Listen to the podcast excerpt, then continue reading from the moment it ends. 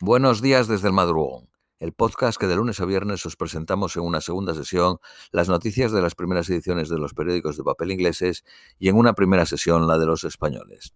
Vamos con las de hoy martes, eh, no miércoles, perdón, 12 de octubre a las 11 menos cuarto de la mañana en Reino Unido. Periódico de guardia. La administración Biden dijo ayer que está lista para considerar endurecer nuevas medidas contra Arabia Saudí, después de la última decisión la pasada semana de ponerse al lado de Putin y reducir la producción de petróleo en dos, barriles, dos millones de barriles.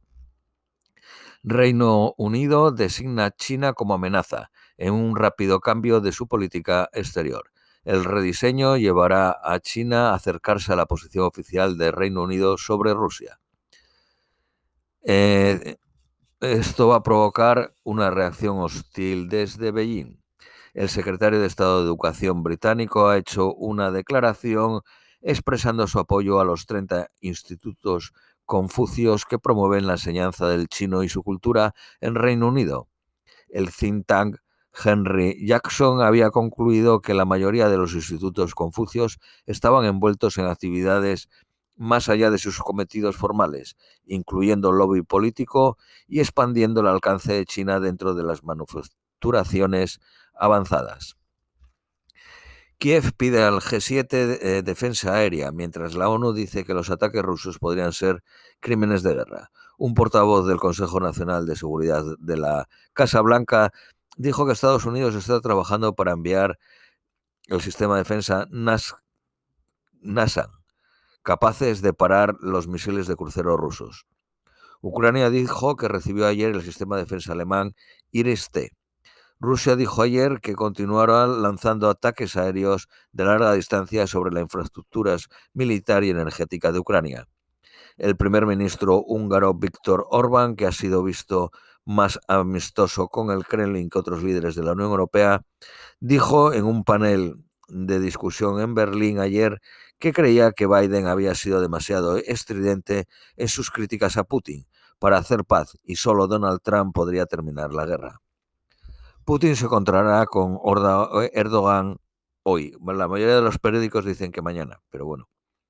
Elon Musk ha negado un informe que dice que él habló con Putin incluido sobre el potencial uso de armas nucleares antes de lanzar un plan de paz que sugería que Ucrania ceda terreno a Rusia.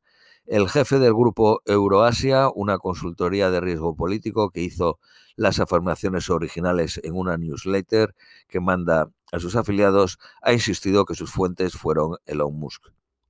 Nueva Zelanda parece lista para imponer impuestos sobre las emisiones de gas de la agricultura, incluido el metano, explicado por las vacas, expulsado por las vacas y el óxido nítrico emitido por la orina de las ganaderías.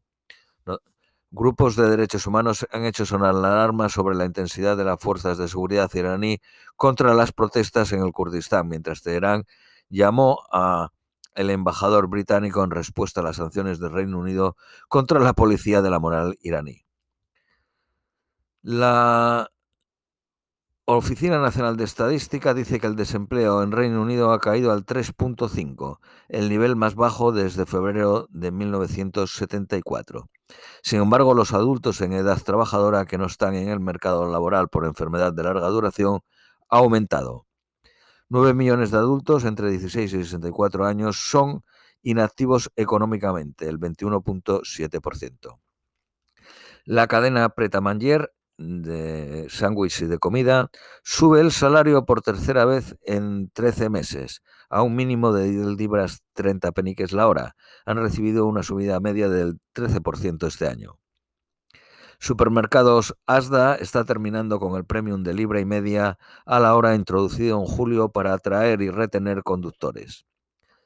Las compañías de energías renovables tendrán los ingresos topados en Inglaterra y Gales, lo que provocó inmediatas acusaciones de que Downing Street ha vuelto a dar marcha atrás en alguna de sus medidas. La libra esterlina cae otra vez mientras el gobernador del Banco de Inglaterra anuncia el final de la intervención en los mercados y no lo extenderá, extenderá más allá de esta semana. 193 escaños del Partido Conservador, donde al menos el 20% de los hogares confía para vivir en el Universal Credit.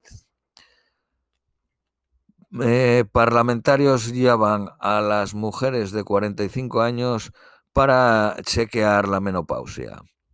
Trabajadores de Amazon en Coventry podrían hacer la primera huelga en Reino Unido después de una votación formal. Demandan 15 libras a la hora.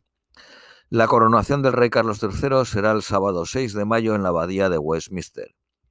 Un think intergubernamental Intergeneracional Foundation pide prohibir los vuelos en Reino Unido por las rutas más rápidas para cortar las emisiones de CO2. Periódico Daily Mail. Parlamentarios dijeron ayer que el día de la fiesta del 1 de mayo debería de pasar al 8 para remarcar la coronación de Carlos III. Un buque de la Marina Real eh, y oficiales de la Policía Armadas están siendo desplegados en una isla del Caribe para hacer frente a una organización criminal que ha matado a 15 personas en dos meses, según el periódico Daily Telegraph.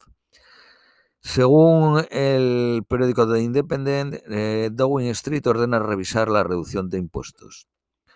Muere a la, la actriz britano, británica americana Ángeles Lansbury a los 96 años famosa por la serie Se ha escrito un crimen. Boris Johnson ha creado la empresa The Office of Boris Johnson Limited y como antiguo primer ministro dispone de 115.000 libras al año de dinero público. Dos tercios de pacientes COVID de larga duración son mujeres. La aerolínea Lufthansa, la alemana, prohíbe AirTags peligrosos usados para seguir, para tracear el equipaje perdido. Por último, las previsiones meteorológicas para hoy en Londres son máxima de 19, mínima de 12, ligeramente nublado. Esto es todo por hoy, os deseamos un feliz miércoles y os esperamos mañana jueves.